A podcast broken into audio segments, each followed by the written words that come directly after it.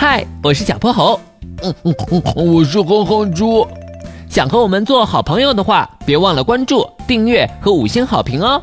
下面故事开始了。小泼猴妙趣百科电台，哼哼猪的魔术表演。哼哼猪，你看，这是我新学会的魔术。鼠大宝得意地向哼哼猪展示着他的魔术，引来周围同学一片夸赞。鼠大宝好厉害，那你能帮我变出些好吃的吗？哼哼猪，你不是才吃过午餐吗？可可我又饿了。哼哼猪有些不好意思地摸了摸肚子，就知道吃，好吃的哪能和有趣的魔术相比？可我还是觉得好吃的更重要。那这样吧，哼哼猪。如果你也能学会一个厉害的魔术，我就请你吃东西，怎么样？一言为定。可是哼哼猪什么魔术也不会，不过幸好他有一个聪明的好朋友小泼猴。放学后，哼哼猪就来到了小泼猴家，向他寻求帮助。魔术表演？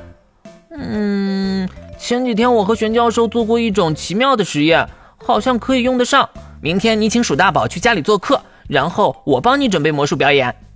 小泼猴，那明天就拜托你了。没问题的，相信我。第二天，鼠大宝应邀来到了哼哼猪家。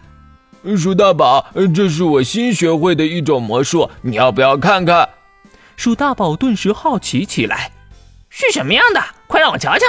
哼哼猪小心翼翼地从冰箱拿出一瓶水。看，这是我向小泼猴学的。只见哼哼猪用手指在水瓶上轻轻弹了一下，瞬间一道蛛网似的白色纹路就从那儿蔓延开来，整瓶水迅速结成了冰，散发着阵阵寒意。这，这就是你学会的新魔术？这是魔法吗？鼠大宝被哼哼猪的举动惊得有些说不出话来。这是小泼猴教我的，以后夏天的时候，我就能随时吃到冰镇西瓜了。不管是什么，哼哼猪最后好像都能联想到食物。面对哼哼猪的魔术，鼠大宝只能承诺周末就带他去吃好吃的。随后带着满心的敬畏离开了。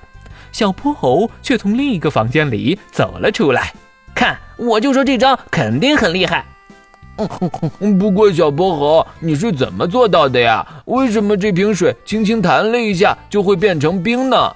哼猪，你要知道，水想要变成冰，除了极低的温度，还需要有一种叫凝结核的东西，没有它就不会结冰。而我给你的这瓶名叫纯净水，里面几乎没有任何杂质，也就没有凝结核。但是，当你弹了一下瓶子后，它就依靠着瓶壁作为凝结核，迅速的结冰了。